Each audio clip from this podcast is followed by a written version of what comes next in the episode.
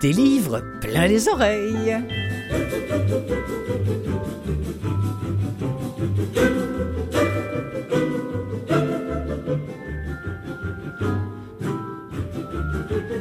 Bonjour à toutes et à tous, très heureuse de vous retrouver cette semaine à cette émission qui ne se consacre, vous le savez, qu'aux livres audio. Cette semaine, ah, il y a des maisons d'édition qui font des petits miracles en ce qui concerne la littérature pour les jeunes, pour les très jeunes. Ce n'est d'ailleurs pas Marie Lalande qui va nous dire le contraire. Bah, à qui je pense? Oui, je pense à la courte échelle évidemment, mais aussi aux éditions Fonfon qui, euh, comme je l'avais déjà dit d'ailleurs à cette émission, font très très bien. Et quand en plus leurs productions sont enregistrées chez Bulldog, eh bien cela donne des livres audio absolument délicieux. J'ai demandé à Véronique Fontaine, la créatrice de Fonfon, de venir nous présenter trois nouveautés en audio pour les jeunes. Ça c'est pour la première partie. Ensuite, je voudrais euh, qu'on se fasse plaisir et je voudrais qu'on rende hommage à cette grande femme et comédienne que fut Viola Légère euh, qui nous a quittés il y a deux semaines. Oui, c'est vrai, j'avais diffusé, vous le savez, si vous êtes des fidèles de l'émission, j'avais diffusé deux ou trois extraits de La Sagouine il y a quelque temps, alors que je vous offrais un spécial Antonine Maillet. Mais je me vois mal ne pas écouter encore une fois cette voix et cet accent délicieux de Madame Légère, en ayant une pensée bien sûr pour Madame Antonine Maillet, qui est très très peinée par cette disparition. En seconde partie, Gérald Cousineau a écouté pour vous le mage du Kremlin et je vous présente des nouveautés qui nous arrivent des studios d'Audiolib, de Lizzie et plus près de chez nous, de Radio-Canada.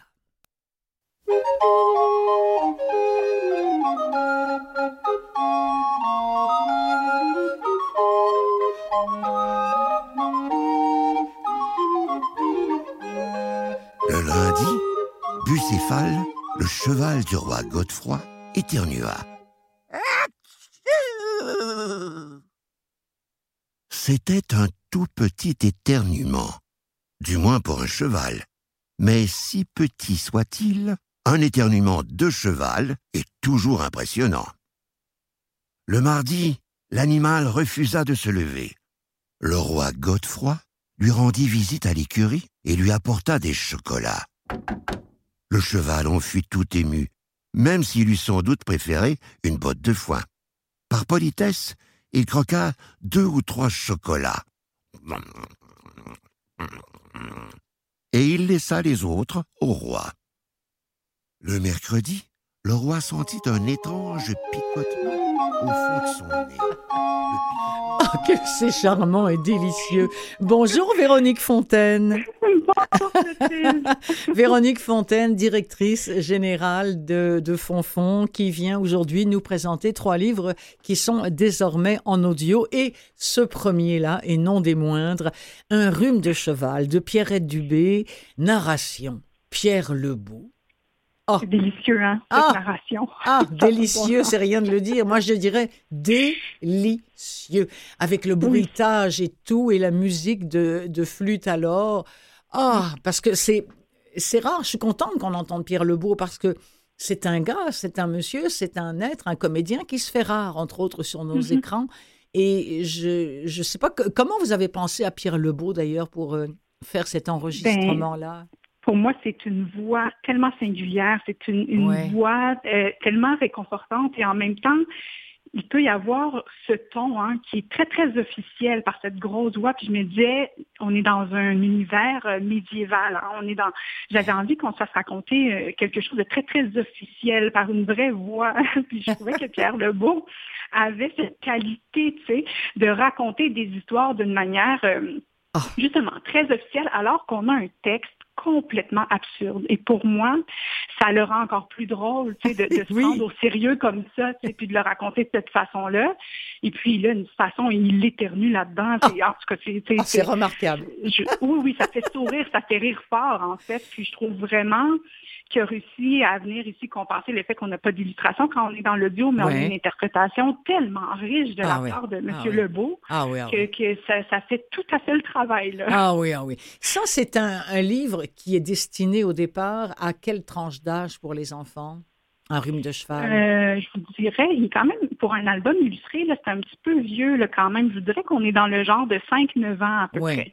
mais moi, il y a un humour assez raffiné dans ce texte-là. Euh, mais comme on parle de cheval puis de rhume, je pense que les tout petits peuvent quand même trouver ça drôle. Mais pour comprendre les différents niveaux de texte qu'on a, je pense que c'est un livre qui peut aller rejoindre des, enfants assez vieux, le même de 10 ans, un peu se sentir ben, Écoutez, euh, la vieille de 65 ans, la, petite jeune de 65 ans, elle s'est régalée. Là. Elle s'est vraiment régalée. Et, et, bien sûr, il y, a aussi que nous, adultes, on voit bien que derrière tout ça, euh, bon, qui dit rhume, euh, on, on, pense à la Covid, on pensait à la. Évidemment, bon, je pense que les, tout petits, quoique, comme ils sont nés avec la Covid, c'est quelque chose qui vont. leur quotidien. Hein, mais c'est ça donc. Euh, parce que oui. ce texte-là, on l'a choisi avant la Covid. C'est ça qui est particulier. C'est un, livre sur lequel on travaillait avant que tout, le, oh. ça arrive.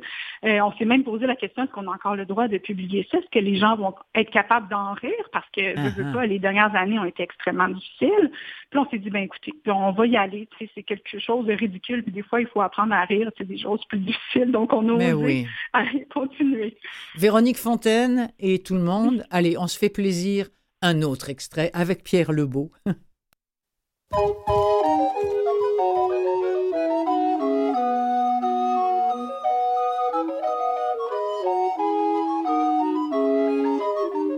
La reine Iselda venait de dévorer les caramels mous abandonnés par son époux lorsqu'elle sentit un léger chatouillis, comme une plume de colibri au fond de sa gorge. Et je suis peut-être allergique au caramel, pensa-t-elle. Le chatouillis s'intensifia, et ce fut plus fort qu'elle. La reine Iselda éternua. Elle le fit très discrètement, dans son mouchoir en soie. Ah non gémit-elle intérieurement.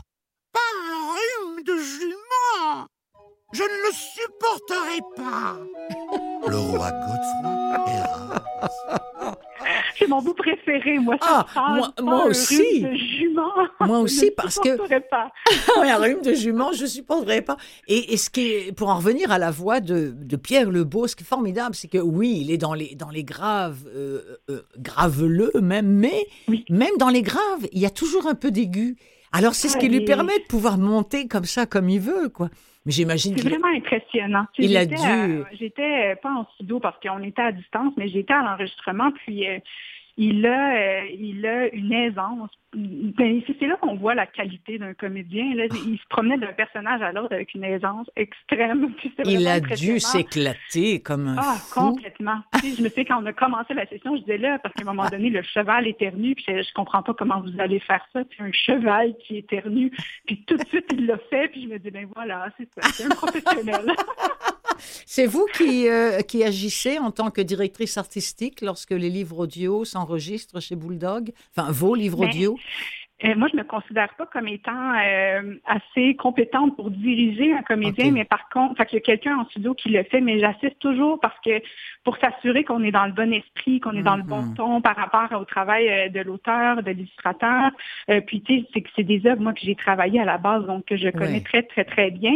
Alors c'est sûr que j'interviens par moment, mais tu sais, je laisse vraiment aller le comédien parce qu'ils sont si bons, mais aussi parce que quelqu'un en studio dont c'est le métier vraiment de réaliser au niveau de la voix. Euh, moi, c'est peut-être plus du côté de la musique que je vais avoir une implication ah. avec les compositeurs. Alors parlons-en. Parlons-en de la musique. Flûte alors? Ah, Écoutez, ça, c'est que je me disais, on est à l'époque médiévale, j'ai envie d'avoir un univers sonore qui fait du sens. Ah et là, je cherchais qu'est-ce qu'on pouvait aller faire. Et là, je me suis dit, mais c'est de la musique ancienne. dans la musique ancienne, il y a de la flûte à bec. Et tout ah. ça, j'ai l'illumination de les enfants au primaire en jouent presque tous de la flûte à bec. La majorité aime pas ça parce que c'est difficile. parce qu'ils sont obligés aussi. oui, exactement. ils, ils, prennent pas la décision d'en jouer. Et là, je me disais, ce serait intéressant de montrer aux enfants à quel point ça peut être euh, virtuose, de la flûte à bec.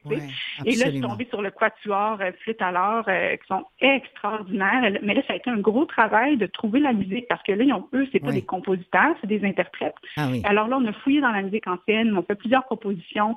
Et là, moi, je me suis amusée à faire un genre de collage, de trouver la bonne pièce pour le bon moment, qu'on venait finalement superposer à la narration, qu'on venait faire un fade-out ici, qu'on venait arrêter ici. En tout cas, ça a été tout un casse-tête, mais moi, c'est un travail que j'adore faire. Alors, on change complètement euh, de style et de voix parce que là, ce sera lu par Ludivine Reding. On parle des oui-dire de Daniel Chaperon, euh, pareil, édité sur papier aux éditions, aux éditions Fonfon, enregistré euh, chez Bulldog. Alors, de quoi s'agit-il, les oui-dire ben là, on est dans un univers complètement différent. On est vraiment euh, dans, dans les rumeurs. En fait, ce qu'on se raconte, là, il paraît que telle personne, il se passe ci, il se passe ça. Puis on est vraiment dans les histoires d'enfants. Puis ça c'est vraiment un univers qui est très, très ludique, euh, où on s'amuse euh, parfois à se raconter des histoires, parfois à faire des petites peurs aussi. Mm-hmm. Et c'est vraiment, tu sais, pour moi, c'est des tableaux, hein, ce livre-là. Donc, chaque double page est un oui-dire. Et là, ben, il y avait quelque chose de vraiment plaisant à faire en livre audio parce que je me disais, OK, ben, c'est comme plein de petites, petites histoires, si on veut qu'on se raconte. Et là, ben, c'est de trouver après ça une musique qui vient encadrer ça, soutenir ça, euh, magnifier ce texte. Et on a c'est vraiment un livre qui a été plaisant à travailler. Alors, quand vous dites euh, un oui-dire par page, alors quel oui-dire, par exemple? Euh, ben, par exemple, il y, a, un passage qui parle de si tu avales ta gomme à mâcher, ton ventre se mettra vite à gonfler, il deviendra si gros et si rond que je volerai comme un ballon. Tu sais, des, histoires comme ça. Mais on parle des vampires, on parle des sorcières, donc on se promène vraiment dans les univers des enfants où on se raconte des peurs un petit peu, tu sais. Donc on, est vraiment là-dedans. Alors là, mais c'est très poétique en Daniel Chapon, comme toujours écrit tout en rime. Donc il y a une musique qui est déjà très, très ah. présente dans le texte. Et c'est ce qui est le fun à aller chercher dans un livre audio. Là. Et c'est porté par Ludivine Reding. On écoute un extrait.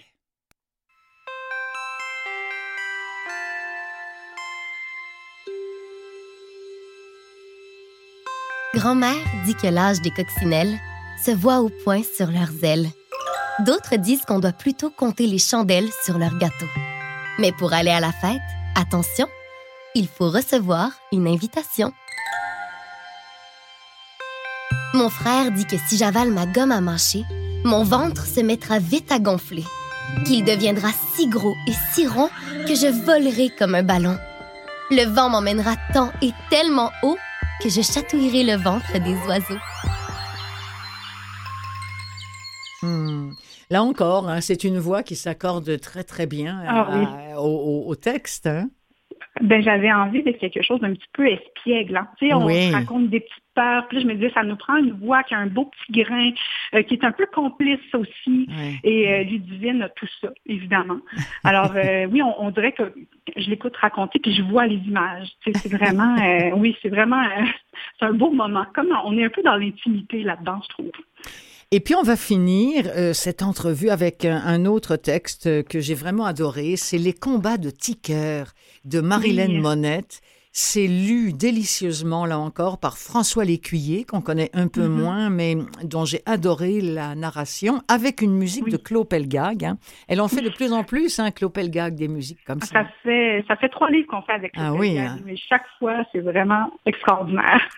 Alors, les combats de Ticker. Euh, Ticker, j'imagine, c'est un jeune garçon. Exactement. Puis, tu sais, ça, c'est un livre de notre catalogue qui date de 2013. Hein. Il y a 10 ah ans, ce livre-là. Et pourtant, il est toujours d'actualité. Hmm. C'est l'histoire de Petit Cœur qui, à l'intérieur de lui, a un combat incessant de lui-même contre lui-même. Il a des hmm. mini-mois qu'on dit. Et là, mais dans cette histoire-là, on vit son quotidien, puis on voit le genre de combat auquel il fait face. Et il se retrouve dans différentes situations, puis des fois, ben, il réagit pas comme il voudrait. Et donc, c'est vraiment... Puis là, ben, c'est illustré sur un ring de boxe. Donc, c'est comme ah. s'il est en combat contre lui-même. Donc, des fois, c'est petit cœur l'arrogant qui est en combat contre petit cœur le gêné, puis là, qui va gagner. Donc, c'est vraiment, on voit en fait, c'est sur la gestion des émotions. Et puis, c'est de redécouvrir ce livre-là en livre audio, pour nous, est un grand, grand plaisir parce que c'est un grand texte et de mm-hmm. nous le faire raconter par un comédien et de venir appuyer ça par euh, un univers musical à la Claude Pelgag. Hmm. C'est un cadeau, là. Un grand cadeau qu'on se fait, là. Ouais. Je, connais moins ou mal ou peu ou pas, d'ailleurs. Euh, excusez-moi, mais François Lécuyer. Oui. Euh, wow. Grands comédiens aussi. On l'a vu beaucoup dans des, euh, dans, dans, des émissions à la télé et tout, mais je pense que les grands comédiens ont, ce talent de ne pas se faire reconnaître facilement, hmm. parce que dans le fond, ils jouent si bien qu'on ne les repère pas nécessairement.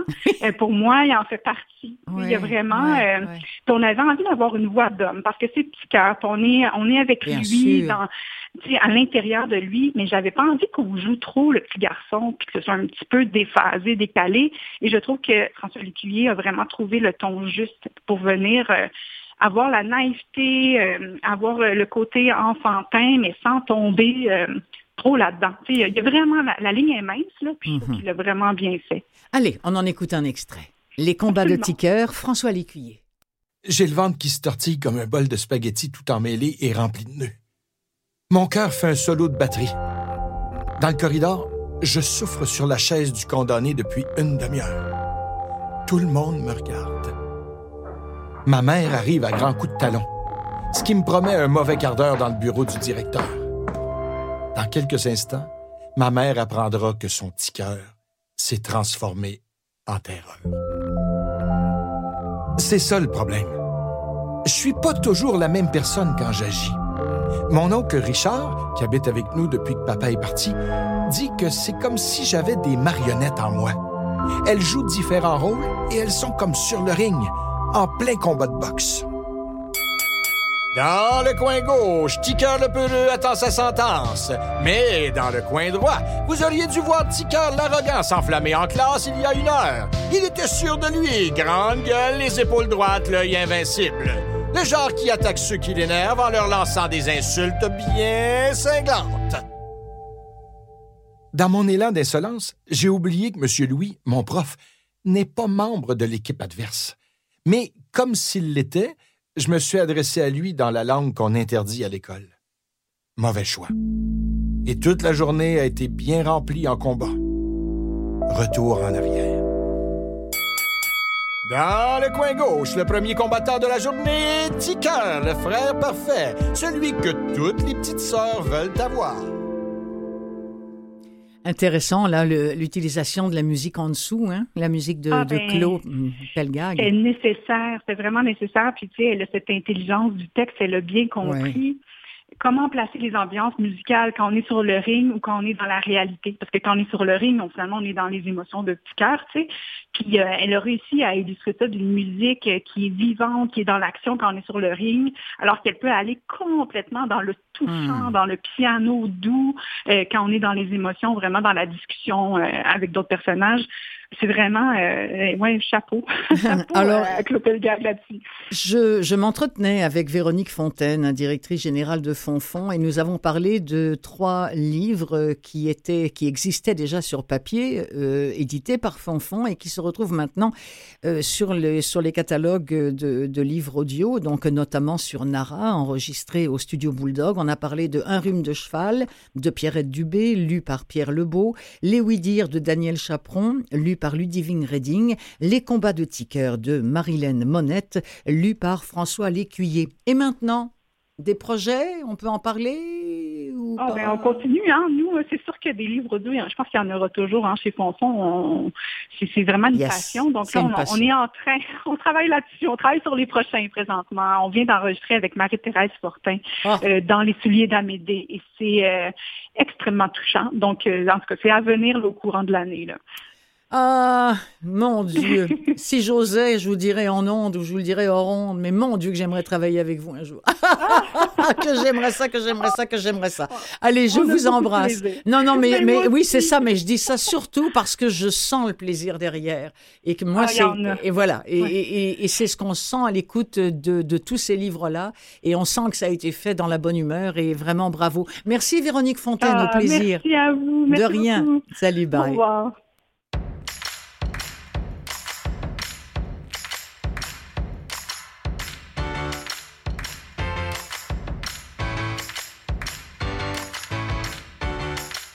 Puisqu'on est dans le livre audio, puisqu'on est dans le livre pour enfants, je ne résiste pas à l'idée de vous donner des nouvelles de, Marie Lalande et de ses émissions pour la jeunesse. Puisqu'on parle de Fonfon, sachez qu'elle en lit assez régulièrement et que, par exemple, le 13 février euh, dernier, elle lisait de chez Fonfon Billy Bouton de Frédéric Wolff et Orbi. Et puis, euh, qu'est-ce que je pourrais vous mentionner aussi? Ah oui, ça, c'est depuis le 12 février, avec rediffusion le 14 et le 16. Donc, juste après, si vous écoutez cette émission le 16, juste après à 13h, euh, vous allez pouvoir entendre La Grève du Bain de Pierrette Dubé et Geneviève Després euh, des, aux éditions Les 400 coups, lu par Marie Lalande, quand, quand Marie Lalande raconte.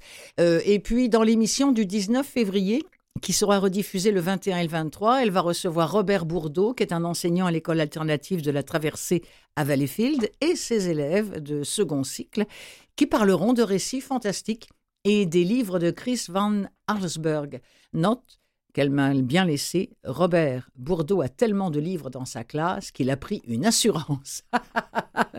voilà. Et puis dans leur chronique Raconte-moi une histoire, Marie Barguidjian et Mathilde Roussy parlent de Chien bleu de Nadia, euh, l'école des loisirs, et expliquent pourquoi c'est un classique. Alors c'est euh, Mélissa pardon, Durand, euh, libraire jeunesse à la librairie Monet, qui va assurer la chronique Coup de cœur de libraire. Et puis bien sûr, il va y avoir euh, des, actuels littéraires, notamment à propos des salons du livre de l'Outaouais et de Toronto, et de la programmation des bibliothèques de la ville de Montréal pendant la semaine de relâche du début mars. Tout cela euh, dans les émissions de mon amie Marie Lalande. Euh, Marie Lalande, Marie raconte, et, la deuxième, je m'excuse, j'ai un blanc de mémoire. Images et mots à voix haute. Voilà, excusez-moi, j'ai eu un coup, mais ça, ça, ça va, ça va avec l'âge, mes amis.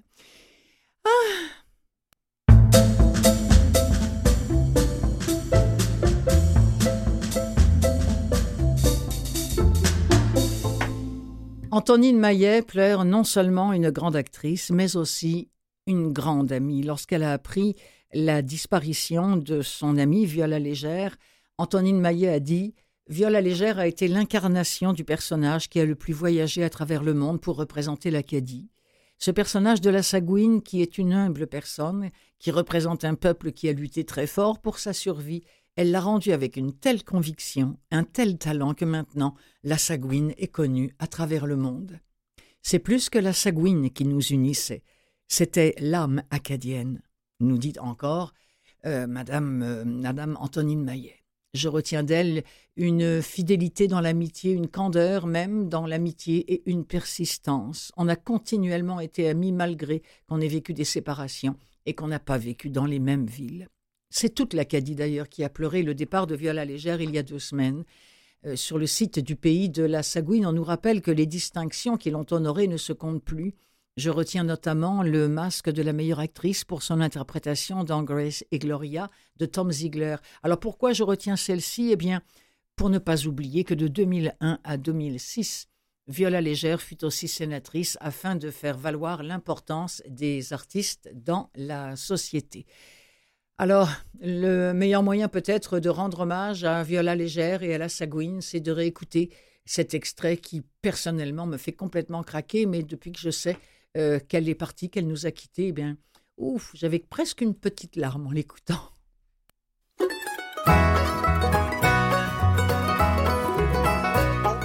Oh, oh ben, c'est pas tout. C'est pas tout, parce qu'il y avait sur le liste une question encore bien plus malaisée. Le Gapi non plus, savait plus quoi répondre.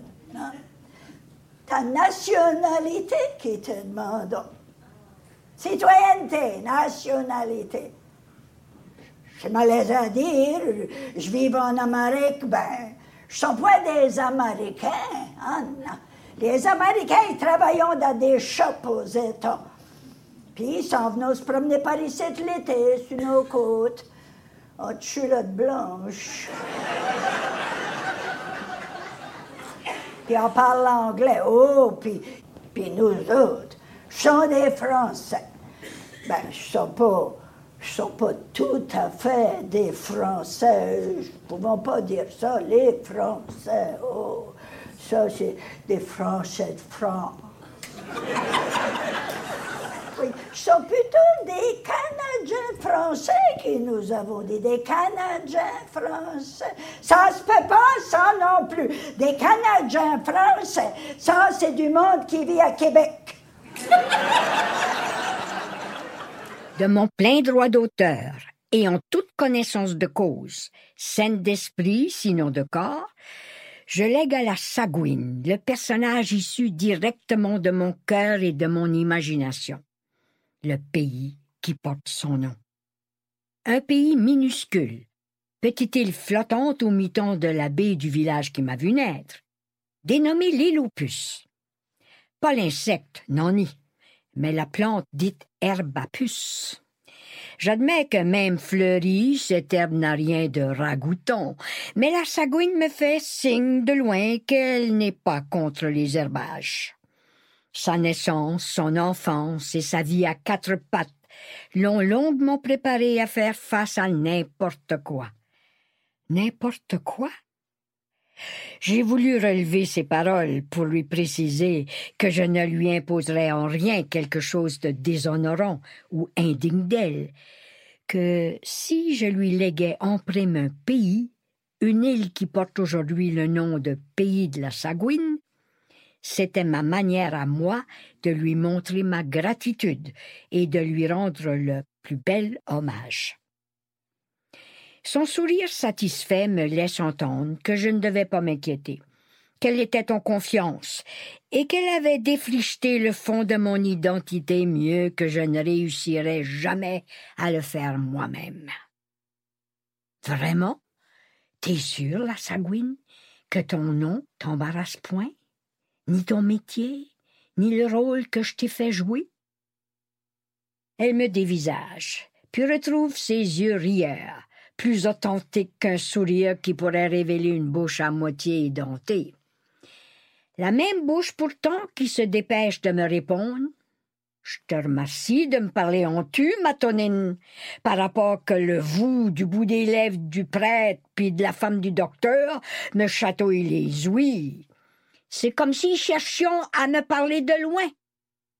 Chaque fois que je la retrouve, je reconnais dans cette femme des plus humbles et pourtant des plus déterminés, le personnage qu'un archange distrait aurait laissé échapper de son nuage au moment où je circulais juste en dessous. Pour l'amour de Dieu, you sais que c'est que je vivons, nous autres. En Acadie, qui nous avons des puis des Acadiens. Ça fait, j'avais entrepris de répondre à leurs questions de nationalité comme ça, des Acadiens. Acadiens, point nationalité par rapport, c'est pas écrit dans les livres de géographie. Ah, quelle joie d'entendre réunies ces deux voix, celle de la créatrice Antonine Maillet et celle de Viola Légère, décédée il y a deux semaines, qui a tenu ce rôle de la Sagouine de 1993 à 2017, tous les ans, tous les étés. C'est Clotilde Sey, vous écoutez l'émission des livres plein les oreilles. À tout à l'heure.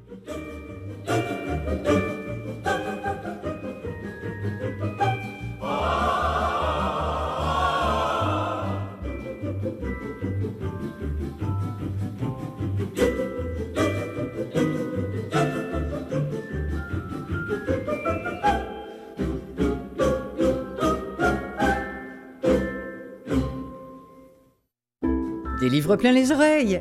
Seconde partie.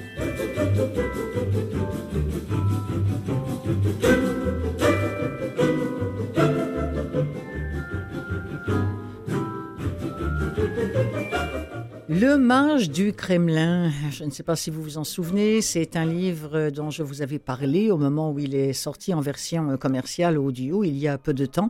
Un livre qui fait beaucoup parler de lui, un livre qui plaît hein, énormément à tous ceux que je rencontre et qui l'ont lu. Vous devinez où se retrouve ce livre, je veux dire dans quelle pile. Mais pour l'heure, eh bien, c'est Gérald Cousineau qui l'a écouté deux fois plutôt qu'une, ce livre, et qui lui aussi semble l'avoir apprécié. Je précise euh, que ce livre est dispo en version accessible aux personnes mâles ou non-voyantes et en format commercial. Un peu plus tard, au chapitre des nouveautés, un roman sombre et envoûtant de Melissa d'Acosta, un thriller à la suédoise d'un monsieur Evartson et un recueil de nouvelles à voix multiples signé Roxane Gay.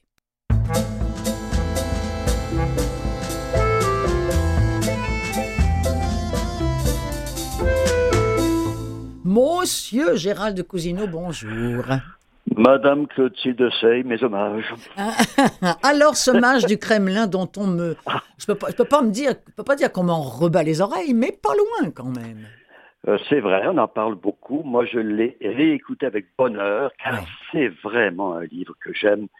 Donc, de ce monsieur qui n'était pas romancier du tout, c'est un politologue qui enseigne actuellement en France. Il a été conseiller politique en Italie. Euh, donc, il a écrit ce roman, il a commis ce roman euh, parce qu'il s'intéressait à un personnage russe qui, lui, a vraiment existé, M. Vladislav Surkov, mhm. qui a été pendant une quinzaine d'années, je crois, l'éminence grise de Poutine, ou, comme on dit aussi, le Rasputin de Poutine. Ah. Alors, donc, ce roman de M. Dampoli, Rappelez-moi le titre, j'ai un trou de mémoire. Le mage du Kremlin de Giuliano da... Ne vous inquiétez pas, mon ami. Euh, j'en ai, ai à peu près 10 par émission. C'est terrible. Non, je pense que j'ai, tellement de titres dans la caboche que parfois j'en perds un ou deux. Oh, mon ami, mon ami. Ce monsieur est d'origine euh, italienne et suisse. Donc, c'est son premier roman. Et ben, quel premier roman? Et vous savez qu'il a failli avoir le prix Goncourt, mais c'est Vivre vite de Brigitte Giraud qui ah. l'a emporté grâce au vote du président de l'Académie Goncourt, Didier Decoing, parce que c'était 5 ah. à 5.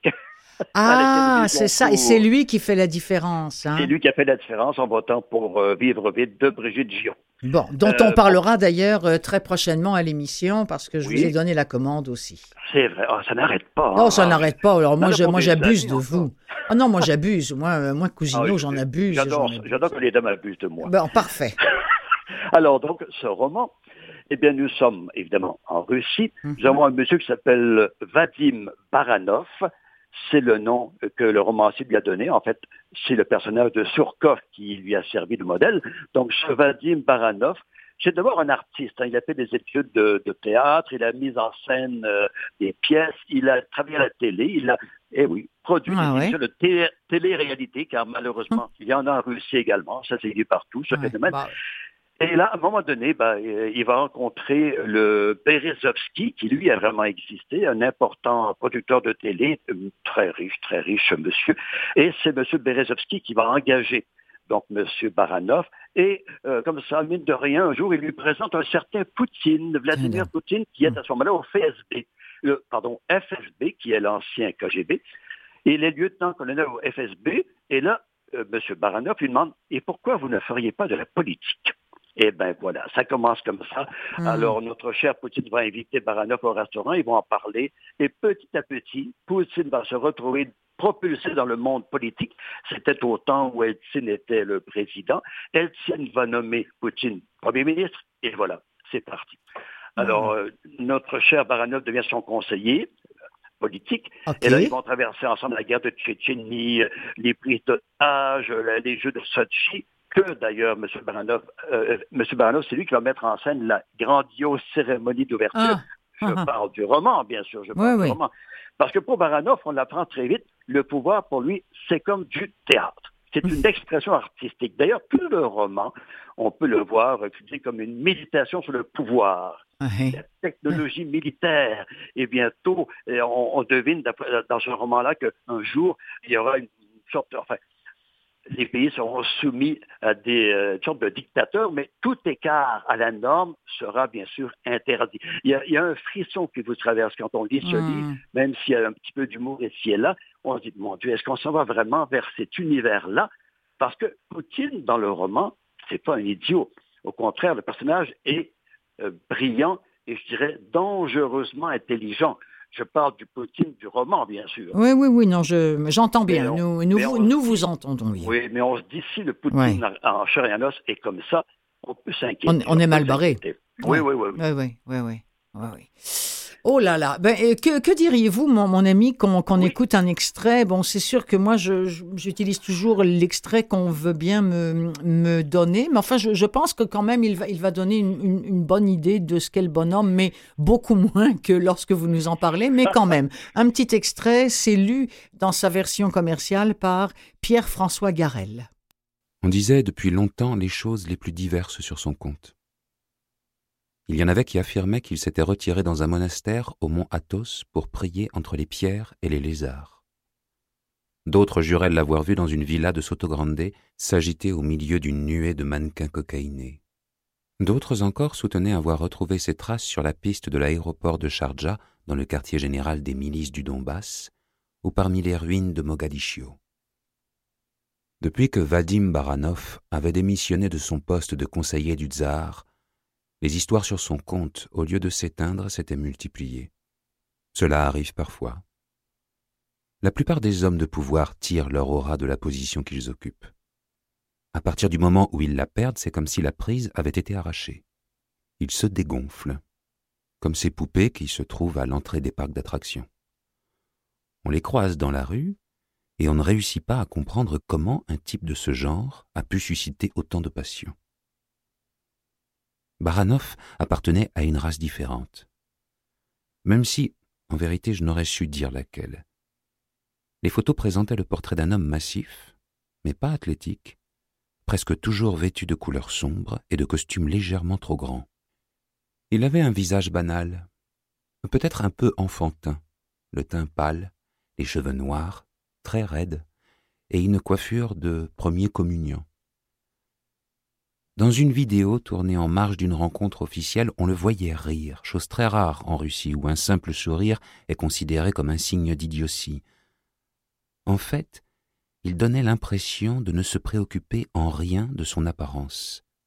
Très curieux, si on pense que son métier consistait précisément en cela, disposer des miroirs en cercle pour transformer une étincelle en enchantement. Voilà la voix euh, de, de, Pierre-François Garel, un extrait de Le Mage du Kremlin de Giuliano d'Ampoli, dont nous parle Gérald Cousineau. Et le passage est très bon, hein, oui. parce que je ne l'ai pas dit, mais quand le roman commence, il y a un auteur, on ne sait pas de qui exactement il s'agit, mais à partir du troisième chapitre, c'est euh, Baranov qui raconte son histoire. Ah, Alors, il va raconter bien sûr sa jeunesse, il parle beaucoup de son grand-père, de son père, des années 90 en, Russie. Mhm à ce moment-là, euh, c'était la Russie, parce qu'on sait que euh, l'URSS a explosé à la fin des années 80. Donc, il part, et à partir de 99, il va devenir le conseiller politique, l'imminence grise de, Poutine. Donc, tout ça, tout ça en, hmm. dans ce roman, mais également, et à la fin, je, suis content parce que euh, il y a une petite réflexion qui n'a l'air de rien, mais on disait que le personnage souriait. Oui. Ouais. on, prend la, on prend la peine de lui dire que c'est pas normal de sourire là-bas. sourire est un signe d'idiotie. Alors imaginez, vous imaginez très bien. Mais on, se demande lorsqu'on atterrit dans, dans ce milieu politique russe là, euh, est-ce qu'on en sort? Est-ce qu'on y meurt? Est-ce qu'on On en meurt parfois, malheureusement. Euh, parfois, il y a des comme Berezovsky s'est suicidé. c'est la réalité. Un autre euh, riche qui d'ailleurs va voler la petite amie de Baranov, lui il va être arrêté en 2003 et c'est un fait, c'est la réalité. Ça s'est passé comme ça avec ce monsieur. Je pense qu'il a été relâché depuis. Hmm. Donc il y a beaucoup de personnages réels dans ce roman personnes qui ont vraiment tournoyé autour de Poutine. Euh, il y en a d'autres inventés, mais très peu. La plupart ont vraiment existé. Mais c'est très drôle et très drôle et en même temps très triste. La façon dont Baranov, oui, dépeint le milieu, des gens qui tournent autour de Poutine. Mm-hmm. Incroyable. Mm-hmm. Les milliardaires, évidemment, les top modèles, cocaïne, oui, quelque ah chose comme il le dit là. En tout cas, c'est ah vraiment une ah faune très particulière, alors que beaucoup de Russes en arrachent. On voit mm-hmm. ces gens-là qui, se paient des voyages n'importe où sur la planète, qui vont à Paris dépenser des fortunes. Ben, ça, évidemment, ça n'a pas été inventé. Donc, un roman que moi, j'ai trouvé formidable, d'autant plus formidable que ce monsieur n'était pas romancier, mais et en plus, il a une plume. Il faisait quoi, lui, déjà? Non, c'est un politologue, d'abord ah, et avant tout. Il a écrit des essais Mais là, il a voulu aller plus loin. Et je hmm. trouve qu'il a vraiment, mais vraiment réussi son coup. C'est euh. très bien écrit. Et moi, je ne l'ai pas écouté avec votre version, Clotilde.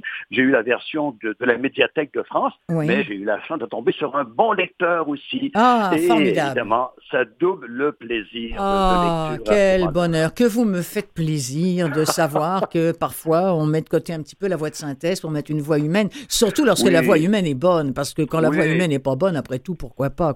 Euh, donc, on le disait au tout début de cette entrevue, il a bien failli recevoir euh, le prix Goncourt. Il a quand même reçu le grand prix du roman de l'Académie française, Le Mage du Kremlin.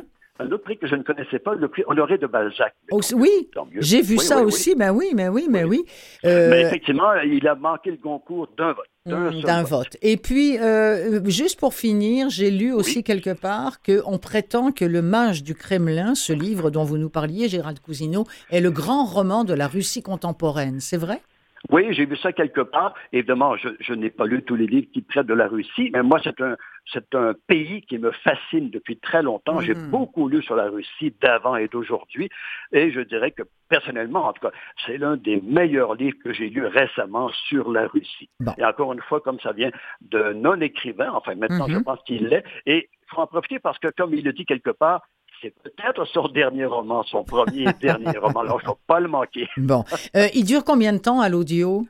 L'audio, c'est 6 heures. ah, c'est pas si long. OK, ah, d'accord. Un peu moins de 300 pages, un peu ah, moins de 7 ah, heures. Et on ne s'ennuie pas une. Et la fin, je ne te pas la fin, mais il y a du soleil à la fin. Il faut vraiment. C'est vrai? ah oui, il y a du soleil qui va venir euh, euh, dissiper toute cette grisaille. Là. Bon. Il faut aller jusqu'au bout. Alors, Le Mage du Kremlin de Giuliano da Empoli, euh, qui n'a pas le prix Goncourt, mais qui est quand même un merveilleux bouquin qu'il faut lire, qui existe maintenant en audio. C'est Gallimard Écoutez Lire qui l'a sorti. Vous le retrouvez sur la plupart des catalogues de livres audio. Et c'était Gérald Cousineau qui nous en parlait et qui s'attaque maintenant à celui, euh, au livre qui a reçu le prix Goncourt et dont vous nous parlerez. La prochaine fois. La prochaine fois, d'accord. Alors, merci infiniment. Et, puis, eh ben, c'est toujours un plaisir de vous entendre. Et comme je le disais, ça y est, le, bouquin est sur ma pile, euh, qui ressemble de plus en plus à la tour de piste. D'ailleurs, elle s'est déjà cassée la figure, je peux vous le dire. Ah. Allez, je vous souhaite une belle fin de journée. Salut. Au plaisir, Clotilde. Merci, Gérald.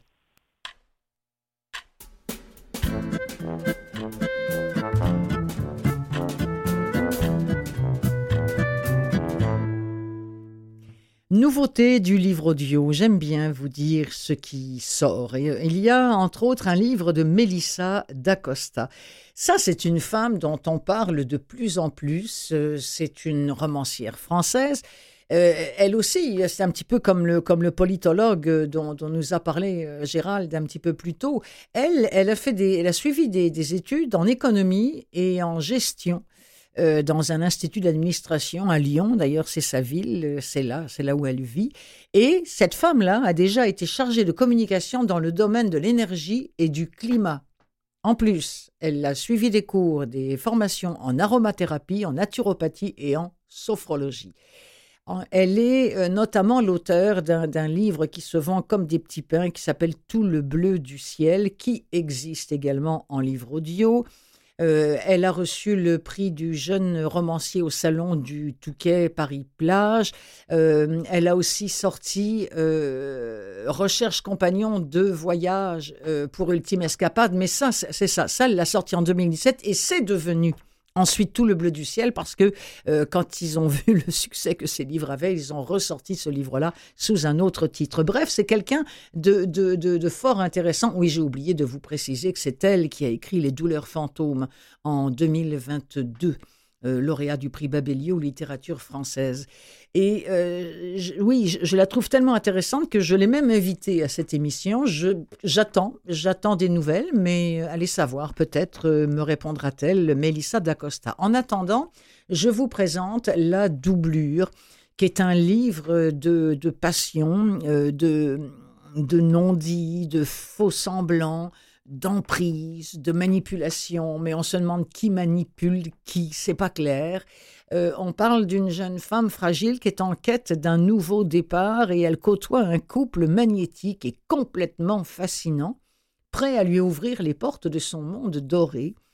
C'est un trio qui est pris, nous dit-on, au piège d'un jeu cruel et d'une dépendance fatale. Roman sombre, envoûtant, elle explore à travers l'histoire d'une passion toxique la face obscure de l'âme humaine et les méandres du désir. On va s'en apercevoir tout de suite avec ce passage lorsqu'elle rencontre pour la première fois euh, la femme de ce duo-là, la jeune femme qui veut recommencer sa vie. Vous me suivez? Le verre de Clara est déjà vide. Elle fait un léger signe à Pierre pour qu'il le lui remplisse de nouveau. C'est pour cela que vous vouliez prendre le large sur un bateau? Ses yeux noirs me fixent avec intensité. En quoi mon histoire avec Jean peut-elle l'intéresser? Prendre le large, je ne sais pas. Prendre l'air quelque temps, c'était le plan. Et vos parents? Où vivent-ils? En Alsace, un petit village à côté de Colmar. C'est loin, en effet. Vous ne devez pas les voir très souvent. En fait, on ne se voit plus. Vraiment? S'étonne Clara. Excusez Clara, intervient Pierre. Sa curiosité n'a pas de limite. Ce n'est rien. Non, nous ne nous voyons plus. J'ai quitté la maison à 18 ans quand j'ai rencontré Jean, le marin. Je l'ai suivi à Marseille et je ne suis plus jamais retournée en Alsace. Je termine mon verre en guise de conclusion. De quoi avez-vous vécu à Marseille? De petits boulots, un peu tout? Vendeuse en station-service, agent d'entretien en centre commercial, distributrice de tracts, serveuse, vendeuse de glace. Vous n'avez pas peur de donner de votre personne, commente Clara. Cela semble être un compliment dans sa bouche. Pierre se lève. Je vais mettre les barquettes au four. Pendant qu'il est parti dans la cuisine, je me décide à interroger Clara à mon tour, avec moins d'assurance qu'elle toutefois. Vous vivez à Saint-Paul-de-Vence depuis longtemps? Clara retrace brièvement son parcours. Les beaux-arts à Nice après le lycée. Son stage de troisième année dans la galerie d'art contemporain Gantois, à Saint-Paul-de-Vence. Son coup de foudre pour le village. Pierre, qu'elle fréquentait depuis un an déjà à cette époque. Il occupait un poste d'audit dans un grand groupe. L'entreprise possédait une fondation qui menait une action de mécénat avec les beaux-arts. Il finançait une partie des travaux des étudiants pour encourager le déploiement de la culture sur le territoire. Bref, Pierre aimait l'art autant que les chiffres. Il avait un joli CV. Mon père se proposait de lui ouvrir les portes de Cofedo, mais j'y ai mis une condition. Laquelle? Qu'il m'épouse sans tarder, avant la fin de mes études, et que nous nous installions à Saint-Paul-de-Vence. Je hausse les sourcils, aussi étonné qu'amusé. Et Pierre a accepté? Elle lève sa main pour montrer son alliance. On dirait que oui. Nous nous sourions. C'est le premier sourire que je reçois de Clara Manon, et cela me fait tout drôle. Intéressant hein, la façon que Joséphine Demet a de transformer un petit peu sa voix. C'est très léger, mais c'est vraiment très très bon. Euh, Joséphine Demet qui lit pour Audiolib la doublure de Melissa d'Acosta. On change complètement. On s'en va, euh, on change de style. On s'en va dans le polar. On s'en va à Köpinge, qui est une localité très propre de Suède où tout le monde se connaît, tout le monde s'entraide. du moins en apparence, parce que Mike et Bianca Anderson, qui ont quitté Stockholm pour élever leurs deux enfants dans le calme de cette petite ville, découvrent rapidement que leur voisinage est loin d'être aussi ben, idyllique que prévu.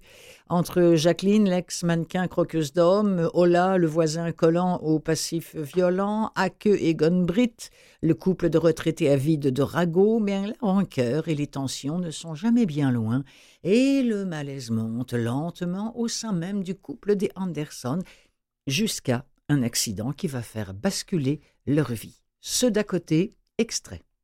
Salut fait jeune Brit, quand mon vélo arrive à portée de voix.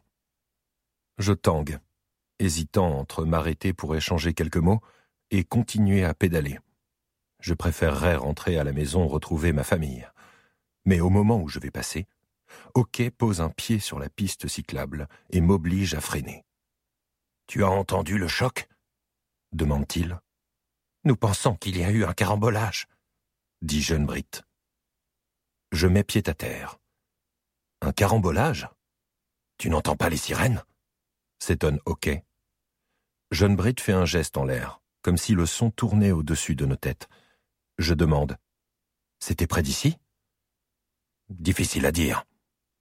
Ok désigne notre maison de la tête. Ça venait de là. Sans doute de la grande route, ajoute John Britt. C'est ainsi que tout le monde appelle la route limitée à 60, qui contourne Köpinge comme un périphérique, en passant devant le supermarché Ika et le système Bolaget, avant de continuer vers le 6, où commencent les plaines de Scanie, la tour Turning Torso de Malmö à l'ouest et les flèches de la cathédrale de Lund à l'est.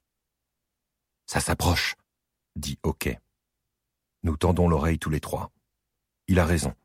Les sirènes hurlent de plus en plus fort. Pas étonnant. Les gens conduisent comme des fous, déplore jeune Brit. Mais rassure-toi, Bianca et les enfants sont rentrés il y a une demi-heure. Bianca, les enfants. Un frémissement dans ma poitrine. Ok, dis-je, pressé de me remettre en selle. Bon week-end alors, me répond jeune Brit, avant que je reparte sur mon vélo. Pendant la fin du trajet, mes pensées s'agitent.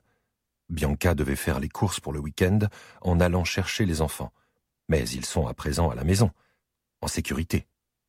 William probablement sur le canapé avec son iPad, et Bella à la cuisine pour aider sa mère. Le bruit des sirènes retentit de plus en plus fort entre les maisons. Mes cuisses sont lourdes, mes chevilles se crispent. Encore vingt mètres jusqu'à chez nous. Un chien aboie derrière une palissade, et je réalise alors que les sirènes se sont tues.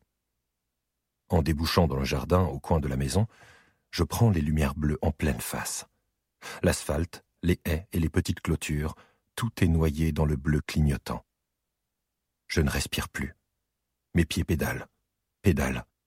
Je me hausse au-dessus de la selle pour regarder droit dans le bleu aveuglant. Au milieu de la rue, j'y un vélo rouge. Il a l'air écrasé, les roues sont déformées, et le guidon pointe vers le haut. À côté se tient notre voisine du numéro 15, Jacqueline Sélander. Son visage est blanc. Un cri s'est figé sur ses lèvres. L'ambulance s'est arrêtée devant notre haie de tuyas, où deux ambulanciers en verre sont accroupis. Sur l'asphalte devant eux est étendue Bianca, ma femme bien-aimée. Ça s'appelle Ceux d'à côté, c'est de M.T. Edvardson, c'est lu par un collectif de trois personnes, Alice Torrent, Laurent Blancpain et Xavier Bord, et c'est édité chez Lizzie. Euh, un autre livre dont j'avais très envie de vous parler aujourd'hui, parce que février, c'est le mois de l'histoire des Noirs. Chaque mois de février, les gens de partout au Canada participent aux activités et aux festivités du mois de l'histoire des Noirs, qui honorent l'héritage des personnes noires au Canada et de leur communauté. Euh, on nous dit que cette année, en 2023, le thème pour le mois de l'histoire des Noirs est celui-ci, à nous de raconter. Alors ça tombe bien parce que Roxane Gay raconte dans un recueil de nouvelles enregistré chez Audio des récits qui disent la complexité de l'expérience haïtienne. La diaspora, la famille, le vaudou, l'humour, la résistance, et tout cela est lu par euh, Fayol, Jean Fayol senior, Jean-Baptiste Shelby, Gariana, Jean, louis Gariana, euh, Marie-Evelyne Lessard, euh, Didier Lucien et Myriel Métellus, Mireille Métellus. Là, c'est Jean Fayol Senior qu'on va entendre dans l'extrait de Haïti.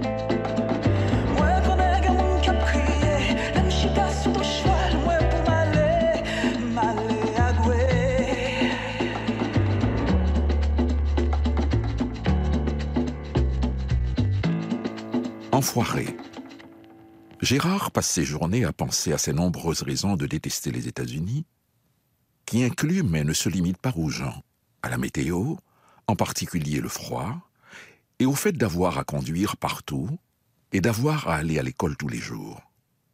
Il a 14 ans. Il déteste beaucoup de choses.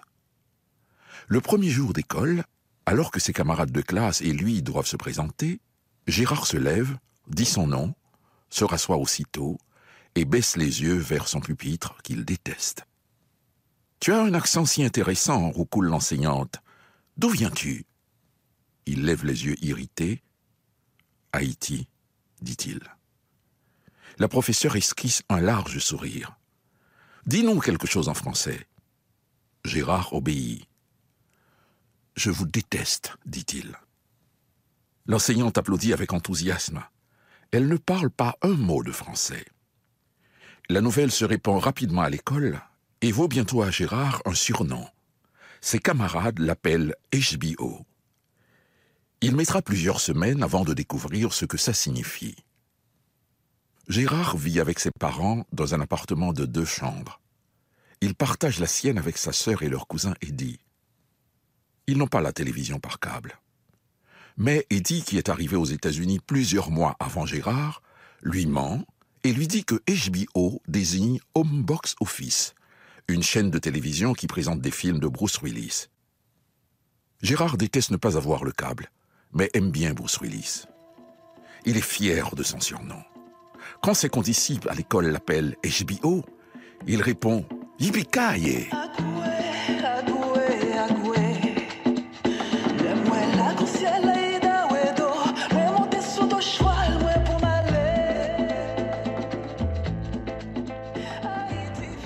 On vient d'entendre un extrait d'une nouvelle, extrait lui-même du recueil Haïti, écrit par Roxane Gay, édité par Livre Audio Audio de Radio-Canada, avec la voix notamment de Jean Fayol qu'on vient d'entendre. Et c'est un livre signé Roxane Gay, je vous le disais, qui est l'auteur du best-seller Bad Féministe et d'un autre essai, Affamé, dont il sera question à l'émission de la semaine prochaine, alors que je vais recevoir Edith Bernier, qui elle est l'autrice d'un livre sur la grossophobie autrement dit la peur des gros et ou la peur de le devenir.